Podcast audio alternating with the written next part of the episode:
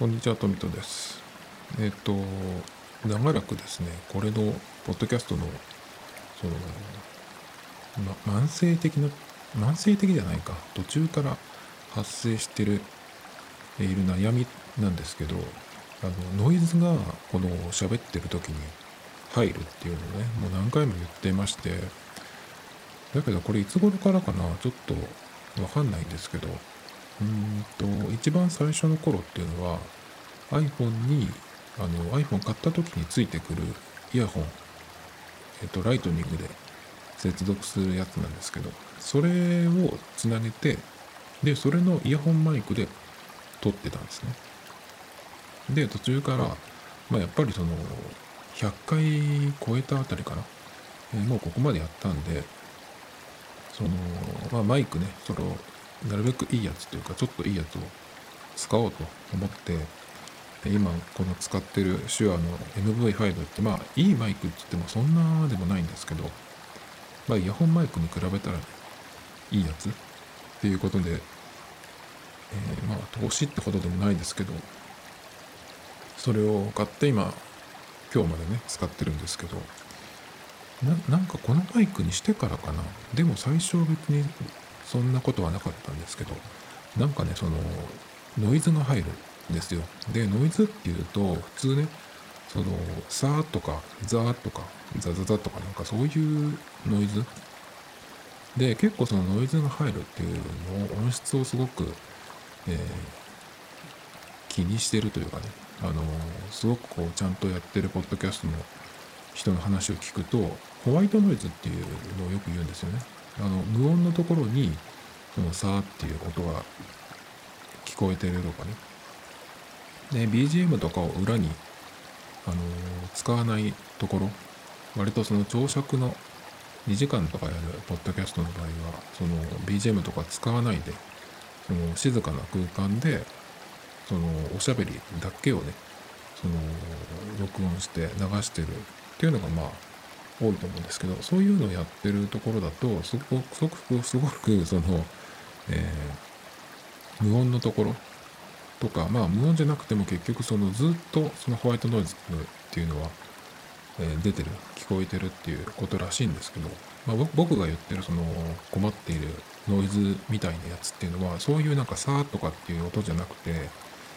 たまに発生するんですよね。その聞あの喋ってると。どういう音かっていうとプププププっていうかっていうような電子音的な音が、えー、入るんですね。でそれがなんとかその一定のリズムで鳴るんですよ。その何て言ったらいいのかなパルス音みたいな感じかな。でもすごく耳障りでこう喋ってるところに本当にもうかき消すぐらいの勢いの翻弄で入ってくるんですね。でそれがちょっともうなんでなのかなと思って。で最初にそのうん変なノイズみたいのが入った時に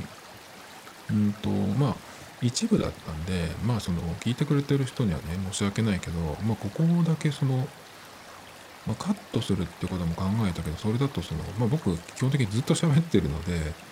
そこだけなんか切るっていうのもなかなか難しい。だからまあ申し訳ないけどそのまま流してでもそうは言ってもその編集する時にガレージバンド内で何かできないかなとか思ってまあその分からないなりにそのなんかいろんなパラメータをいじくったりとかしたんですけど、まあ、おそらくそういうことで消せるような感じじゃないっぽい。まあもっと詳しい人がその聞いたらねこうすれば、ね、消せるよみたいなことがわかるかもしれないんですけどちょっとわかんなくて。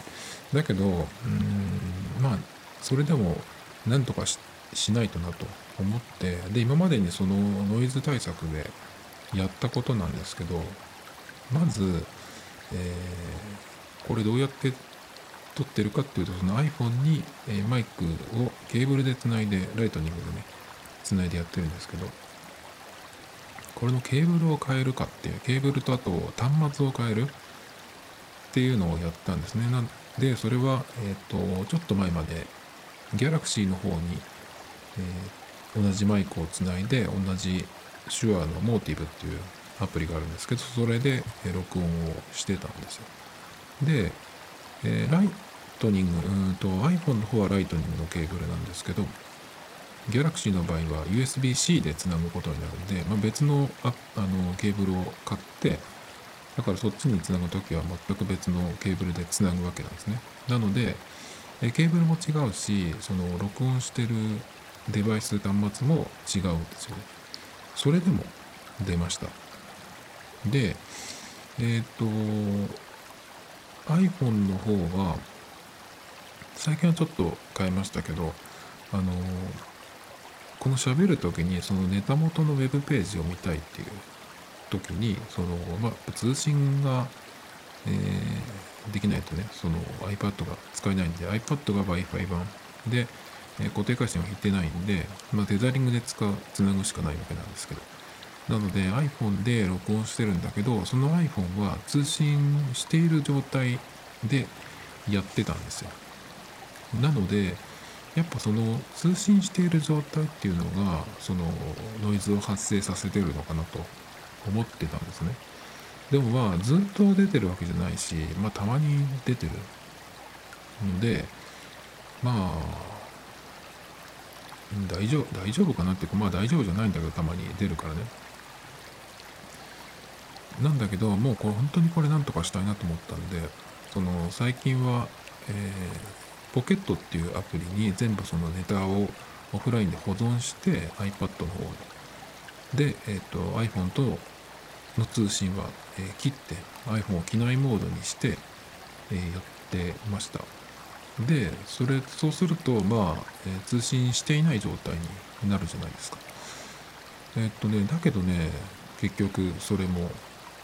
最近今最近直近の、うん、その今言った、えー、機内モードにしてっていう状態で、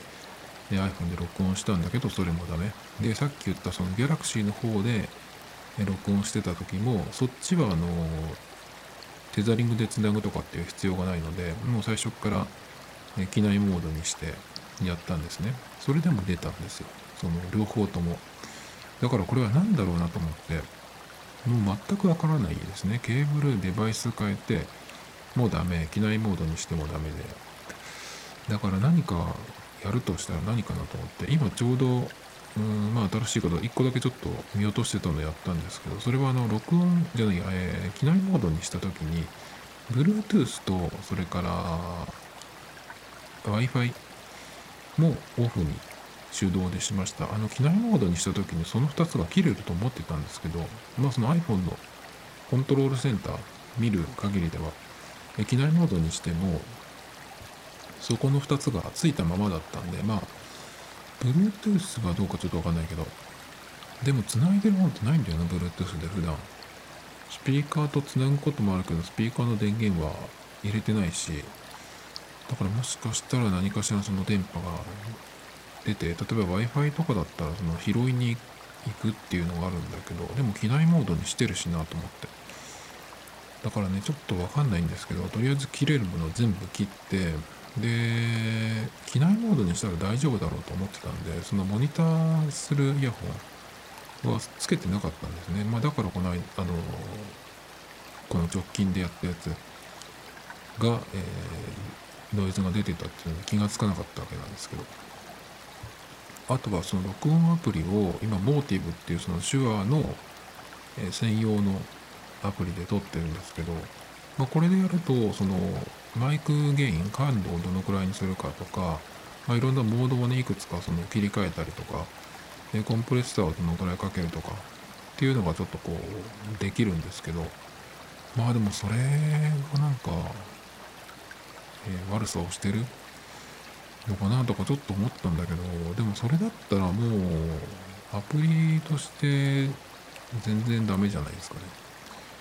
だからそういうなんかレポとか上がってきてると思うんですけどまあそうじゃないんできっとまあ僕のねここのなんか固有の環境の原因かなとかちょっと思ってるんですけどだからまあ試しにその録音アプリをモーティブ以外のものを使ってみるっていうのも考えたんですけどただあのこのマイク自体が iPhone では OK だけど iPad、iPad Pro にその USB-C でつないだ場合で認識しないっていう問題があるんですよ。同じその USB-C でも、えー、Android、Galaxy の方につないだ時はそういう問題は起きなかったんですね。なぜか iPad Pro だけはあの認識してくれないっていうことになっていて、だから USB-C のが原因じゃないと思うんですけど、その Galaxy でできたんで。だから、ちょっと、まあ大丈夫だと思うけど、他のアプリを使うっていうのもなんかそれはそれでまたトラブルになったら嫌だなっていうことでね、まあそれもちょっと試してみようかなと思うんですけど、一応今日のその録音体制としては、まあ、機内モードにして、えー、Wi-Fi とそれから Bluetooth をちゃんと切って、まあ、これを先にやっとけよって話なんですけど、それでモニターのイヤホンをちゃんとして、えー、喋っていると。いう状態なんですね。でうんと前に同じ手話のマイクで同じそのモーティブっていうアプリで別のマイクを使ってたことがあってもう3年ぐらい前の話ですけど MV MV88 っていうこれは結構有名だと思うんですけどライトニングのところに直接つけられるマイクがあってこれがすごい性能も良くてでステレオで撮れるんで結構これをそのオンにして街中歩いたりとかあとまだちょっと早いけどもうちょっとこう枯葉がいっぱい積もってきたような時期にそのマイクを、え持ってね歩くとこうザクザクっていう音が取れたりとかしてなんかそういうことをやって遊んでた時とかあったんですけど結構そのだからやっぱ録音で撮れるんでその ASMR 的な感じかなあの外歩いてるそのマイクをねオンにしながら歩いてると結構後で聞くと面白かったりするんですけどね。で、そのマイクを使ってた時ももちろん iPhone を使ってたんですけど iPhone8 プラスかな、その時は。で、その時は通信前、あの、必ずオンの状態で撮ってたんですけど、まあ一度もね、そういうノイズ聞いたことないんですよ。そのあのマイクを使って、ポッドキャストを撮ってた時もあるんですけど、だからね、何が本当に原因なのかなっていうちょっと考えていくとマイク本体が何かしらその、まあ、この機種がダメっていうよりかはまあ何かしらその故障というかね、うん、僕が使ってるこのマイクがなんかトラブルを起こしてるとかっていうことかなと考えましてそうすると新しいマイク行く？みたいな。ことをちょっと今日考えまして。でまあマイクとオーディオインターフェースにつなぐっていうのもまあたまに考えるんですけど。ただこのね今使ってる MV5 っていうマイクがそのケーブルで一発一発で iPhone とか Mac とかにつなげられるんですね。なので、まあ、このマイク自体はオーディオインターフェースがいらない。いらないというかまあこのケーブルだとつけれないですね。で多分なんかその詳しい人の話一回聞いたことあるんだけどこういうその、えー、オーディオインターフェースを使わないで直接 USB で接続するようなマイクっていうのを、えー、オーディオインターフェースにつないだとしてもそれはなんか意味がないみたいですねもちももともとその必要がないものにその1個途中にそのインターフェースをかませるっていうのは意味がないことっていうのをなんか聞いた気がするんでまあだからオーディオインターフェースを使うとしたらその何かしらそれを使うっていう前提の新しいマイクを使うっていうことですよね。で、じゃあ何を使うかっていうことなんですけど、まあ、オーディオインターフェースはちょっと置いといて、まあ、同じようにその USB で接続できるマイクがいいんじゃないかなっていう感じですね。まあ、USB の、A とか C とか、まあ、C だったら、うん、あ、でもどっちにしてもあれか。あの、iPhone じゃなくて、そうすると iPad Pro につなげて撮るっていうことになると思うんですけど、まあ、そう、それはそれで、まあ、えー、最初からね、その iPad で撮るっていう、まあ、そういうチャンスでもあるんですけど、じゃあ何マイク使おうかなと思って今日ちょっとざっくり調べてたんですけどえっ、とまずロードっていうところのマイクですね。これのちょっと型番控えるの忘れちゃったんですけどあのスタンドがついてるマイクで値段はでも 1, 1万1万3000円とかぐらいかな。割と実売価格を見るとねそのぐらいだったんですけど。でそれもちょっといいなっていうのとあとは AKG アーカーゲーどっちだっけ？えっ、ー、とのやつ。でこの間これ僕あのえっ、ー、と静岡に住んでるんですが静岡のパルコの上のところに島村楽器っていう楽器屋さんがあるんですね。もうほんと静岡市ってね、楽器屋さんが少なくて、特にその電子楽器、えっ、ー、と、もともと、えっ、ー、と、お店は全くないわけじゃないんだけど、2軒ぐらいあるんですが、そのお店がリニューアルとかするときに、あの、ちっちゃくなっちゃうんですよ。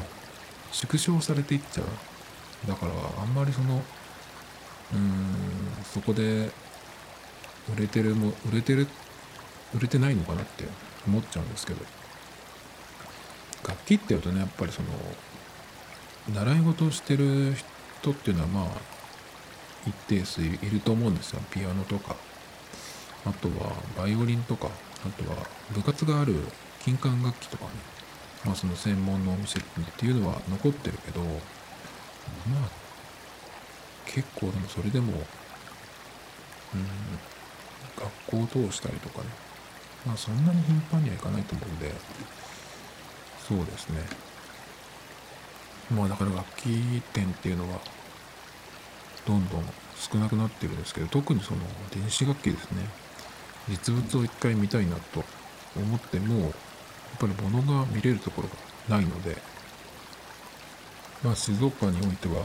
ネットで買うしかないんですけどそれでもねその島村楽器っていうところここもね実はちっちゃくなってるんですよ。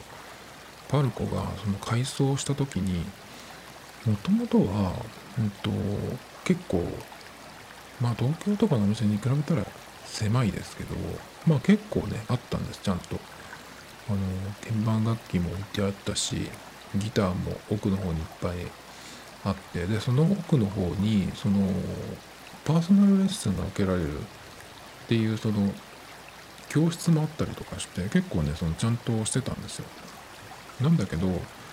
えっとどのぐらい前かな？2年ぐらい前にそのフロア丸ごと改装するってなった時にえっと本当になんかフロアが変わって今はねなんかちょっと奥の方に追いやられちゃってすごいちっちゃくなっちゃってねちょっとかわいそうなんですけど。まあそれでもあのオーディオオーディオインターフェースとかこういうなんかマイクとかね今特にそのテレワーク需要もあってこういうそのミキサーとかマイクとかっていうのも置いてあるんで何ていうかそのポイントを絞ってね結構ちゃんと、えー、ちゃんとしたものがというかね、えー、必要なものが見れるようなね結構まあ貴重なお店ではあるんだけど市内ではね。でそこにたまにだからそのなんか必要になった時にまあダメ元でって言っちゃ悪いけどないかもしれないけどちょっと見てみるかっていう感じで。いや行くんですよ。この間もだからオーディオインターフェースを買おうかなとかっていうことを考えた時に行ったりとか、まあ、このマイクを、えー、探してた時も行ったしそれからあの坊主じゃなくてなんだっけコルグのミディキーボードを探してた時も行ったりとかねしてえっ、ー、とこの間もだからちらっとなんかなんなんとなく見たんですよね。そしたらなんかそのアーカーゲードマイクがあって結構でかいんですよなんか。ロボットみたいな雰囲気なんですけど四角いマイクでちゃんとこうスタンドがついてるんで割とその今のパソコンとかにつなげて、まあ、リモートで喋ったりとかっていう時に、ね、結構その使いやすそうだなっていうようなマイクですね。だけどねちょっとこの、えー、偏見ですけどそういうねこうこういう地方のお店にあるものってしかも店頭にあるものですぐに手に入るものっていうのって割とそのネットでそのレビューとか見るとあんまりっていうものだったりする場合があるんですよね。よくあるのが iPhone の iPhone とかのそのケースとかフィルムまあ適当にそのお店にあるものでまあこのぐらいの値段だったら大丈夫かっていう感じで買ったりしてで後でさそのレビューとかを見るとあんまりだったりしてまあ使ったらまあきっと普通なんだけどその言ってることがだんだん分かるようになってきちゃったりとかね。まあレビューって結構まあその人の主観だからその全く、えー、その通りってわけじゃないし当て,、当てはまらない。自分に当てはまらないってこともまあよくあるんだけど。あとはシャンプーとかね。シャンプーなんかはもっとその個人的なもんだから髪質とかね肌のことも違うし。だからあれですけどこういうその機械物っていうのはねまあそれもどういう環境で使うかっていうところが違うから何とも言えない場合もありますけどだからそういうのもあったりとかですね。えここにあったけどまあなんかそういうもんかなとかちょっと思ってたんですよ。だけど今日ちょっとねその USB で使えるマイクでしかもまあ iPhone とかに対応してるようなものっていうので調べてったら結構これもそのアーカーゲン AKG のマイクも出てきてすぐに。で値段はもうちょっと2万円まではしないけど1万6 7千円かな。で結構、うん、重量もあってだからそのスタンドがついてるんだけどまあそれはしっかりしてるよっていうような感じ。で結構まあでかいので持ち歩きとかはちょっと重たいんじゃないみたいなレビューとかもあったりとかするんですけどまあだからもし買えるんだったらその島村楽器で見たその AKG のマイクですね。これもなかなか良さそうだなっていうところでもう実物を見ていて、え、でしかもえっ、と最今年出たやつなのかな？それって。だからねちょっとそのマイクを変えるっていうのも考えてます。でもね本当マイク僕これをその MV5 っていうマイク。まあそんなにものすごく高精度のマイクってわけじゃないけどうんこういうのやるんだったらこのくらいだったらいいんじゃないかっていうなんかちょうどいいマイクなんですよね。スタンドもついてるしそれから USB とライトニングでつなげられるんで、まあ、Mac でもいけるし、まあ、iPad はダメだったけど iPhone とそれから Galaxy で使えたんでただ Galaxy で使っあの撮った場合そのファイルを最終的に iPad に編集するために送るのが結構大変ってことでやめたんですね最近。だけどまあそういう録音する気楽に録音するっていう環境としてはねいいのでまあちょっと壊れてるわけじゃないし、まあ、もしかしたらそのノイズが出るっていうのが壊れてるってことかもしれないけど一応取れることは取れるんでね。まあ今のところはやってますけど。でえっ、となんだっけ。その最近撮ったやつ。だからその機内モードにして、えー、やったけどすごくノイズが出てたって今日編集してたんですよ何本か。ここ何日かその毎日のようにやってたんでそれをまとめて、えーと、編集してでまあもう公開できるようにセットしてあるんですけどそのうちの1個ですね一番最初にやったやつかな。うんと93回目だかこのやつ？92か3回目のやつになる予定だったやつなんですけどもういつもより本当にそのノイズが乗ってる時間が長くてその出てくる回数が多くて。でその波形を見てるんですけどもうそれを見ると分かるんです明らかになんかこうギザギザになってるんでそのところがね。だからこう見ていくとここもそうだここもそうだって感じで。だから本当にうんちょちょっとこういつも僕大体45分から50分台？喋るんですがその中でうん3 2秒か3秒ぐらいその耳障りなところが出てくることがまああるんですけどそれも多い時は2回とか3回とか出ちゃってうんとまあ悪いなとは思うんだけどまあそれでちょっと切りづらいんでまあ申し訳ないけどそのまんまね今出してきていたんですけどその今回ノイズが出てたやつは本当にひどくてもうほんあのしょっちゅう出てくるんですよ。その波形見てても。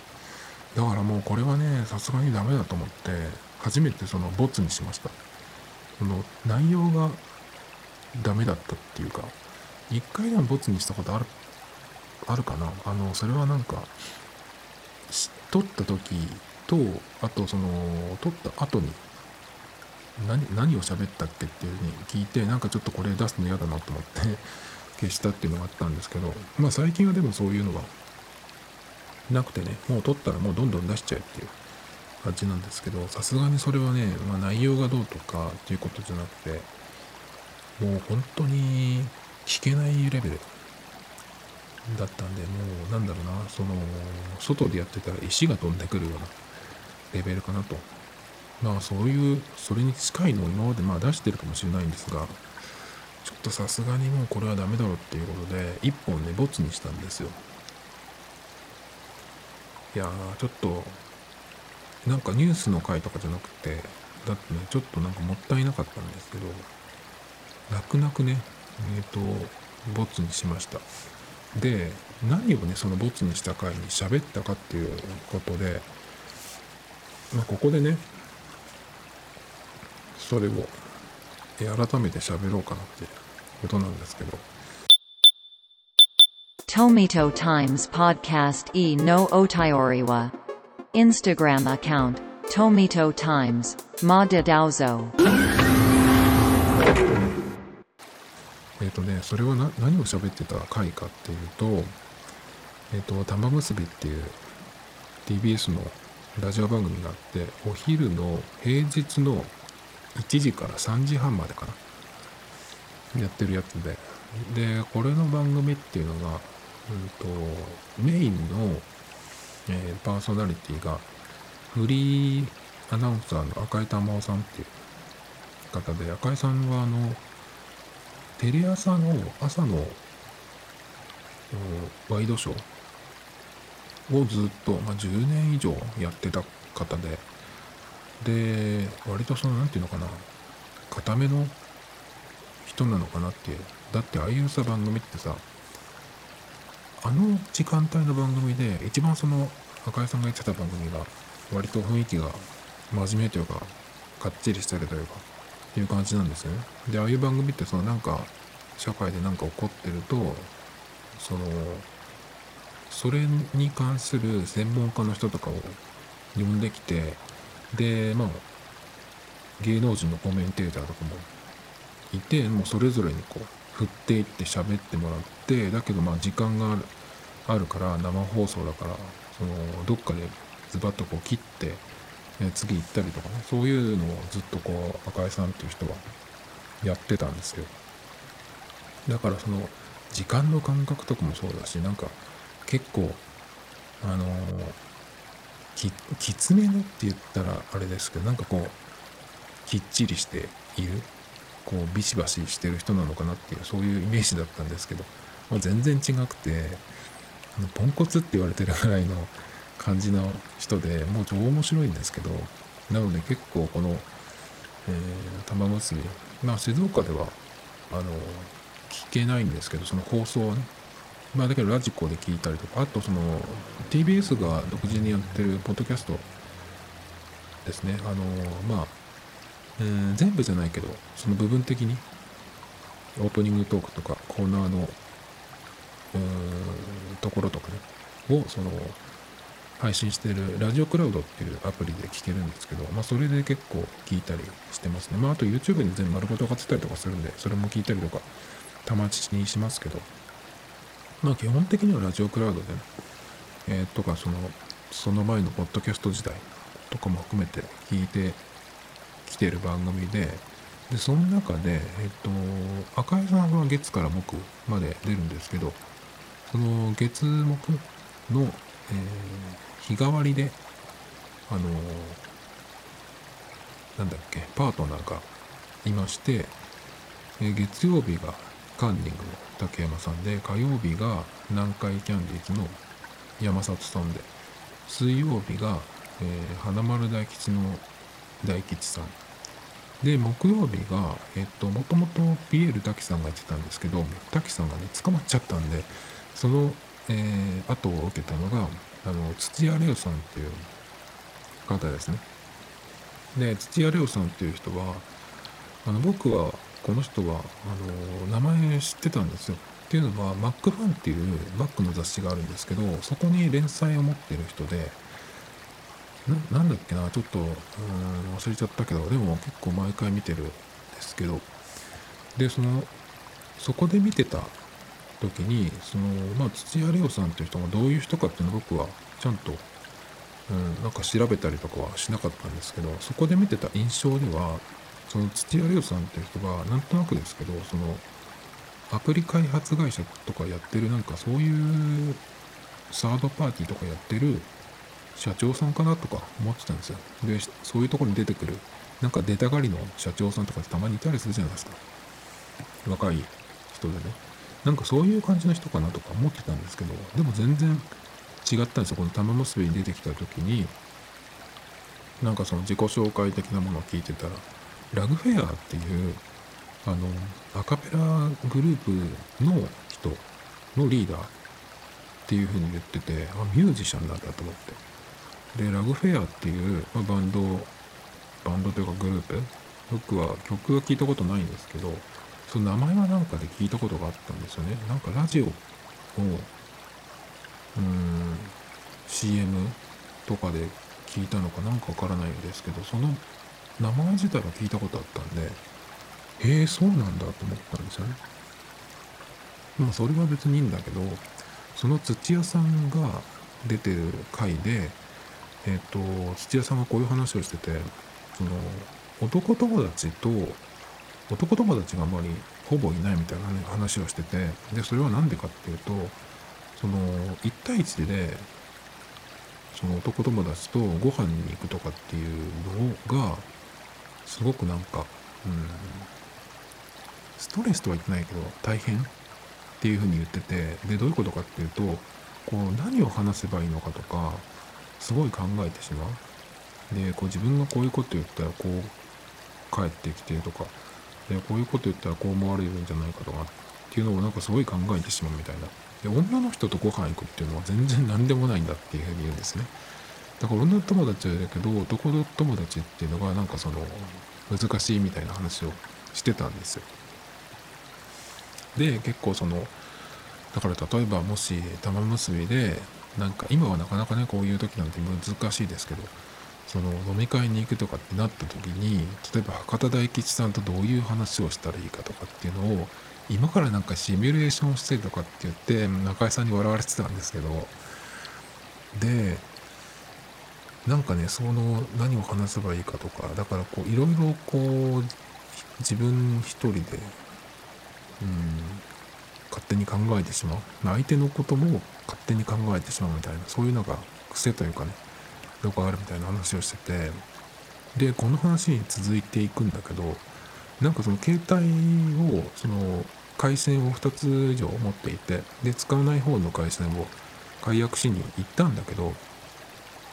そうしたらさ、まあ、当然そのお店の人は一回その解約したいっていう人に対してはあの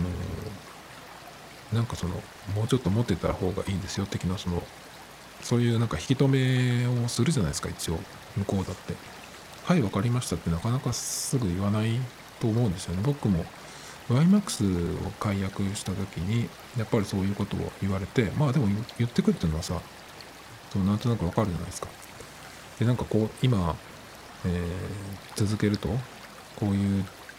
あのいい条件出しますけどどうですかみたいなさ結構言うじゃないですか。でも結構それって有名というかあの携帯のキャリア変えたいとかっていう話をした時に例えばいくら分のポイントを出すから考え直しませんかとかって。あそれ目当てで最初から電話したりする人もいるみたいですけどあだからそういうのってよくある話じゃないですか。でそれをね、えー、言われてなんかその断れずに帰ってきたとかね。あとはそれから洋服屋さんに行った時にお店の人に話しかけられるともう買わなきゃいけないと思ってしまうみたいなことを言っていてでそのそういうなんか一連の話をした後に本人の土屋さんのの自己分析というかではねその他人の期待に応えたいと思ってしまうみたいなことを言ってたんですね。なんかそれは大変だなと思って僕は別にそのなんか言われても全然断るし、うん、男友達はいないけどだけど別に喋るのは苦じゃないしなんだな別にシミュレーションとかは別にしないですね。あの割と誰でもある程度の時間？中身のない話割といくらでもできるっていうか。でも男の人の方が大変かもしれない。女の人の場合の方がなんかなんかそのいちいち考えなくてもこう喋ってもらえば喋ってくれる喋る人だったらさ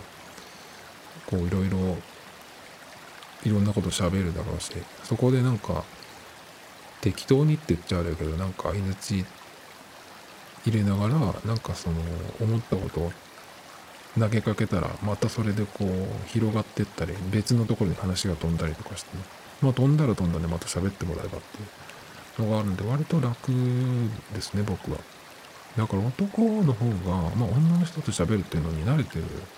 人だと男と喋るっていう方がなんかめんめんどくさいっていうかなんかそのそういうのあるかなと。思いましたね。あとね、そのやっぱその最後の他人の期待に応えたいと思ってしまうんじゃないかというのですけど、でもそれもね、あの、まあ、僕みたいなほぼ何も考えてない人から言うと、その意外とその他人は何も気にしてないと思っていいんじゃないかなっていう気がします。その他人に対してそんなに関心はない。日本人ってすぐそのやっぱり人のえー、目とか顔色とか、えー、空気とかって言ったりしますけど他人のことをずっとこう見てる自分がどう思われるかとかすごく気にしてる人多いと思うんだけどでもそれは自分だけで他人はあんまりその何も気にしてないというかいちいちなんか見て言ったりするけどだからといってそれをそのずっと気にしてるかっていうとそうではなくてなんか反射的に口をついて出たようなこと？まあ言われた本人に関し対して言われた本人からしたらその気になったりねするかもしれないんですけどまあその時だけ適当ですよきっと。大体だって自分がそうじゃないっていう。自分がそのなんか他人に、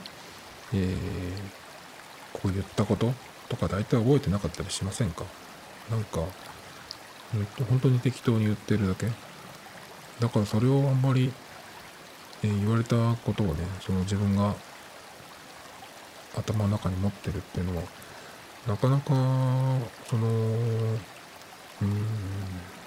無駄って言っちゃ悪いけどあんまりそんなのポイって捨てちゃってっていうか僕なんかもう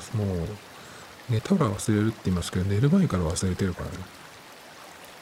だから他人はいろいろ口ではいろいろ言うけど、まあ、適当に言ってるし覚えてもいない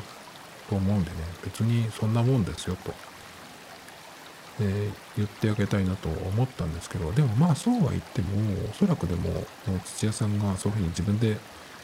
えー、言ってるぐらいなんで分かってはいるけどでもそういうふうにうん何て言うのかなそういう場面が来たらそう思ってしまう。そう反応してしまう。自分の頭もそう反応してしまうっていう分かってはいるけどできないというかね。だからまあ困ってるというかまあこういう話をが出てくるんだと思うんですけど。でもねこの土屋さんの場合はその毎週赤井さんっていう人と会ってるわけじゃないですか。赤井さんその玉結びまあ1週間分とか聞いてもらえればどういう人かっていうとまあすぐ、まあ、バレると思うんですけど。今の放送だとね。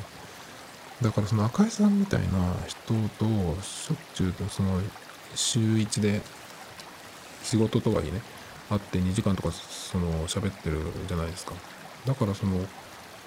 この人だったらどうするだろうみたいなやつを、その、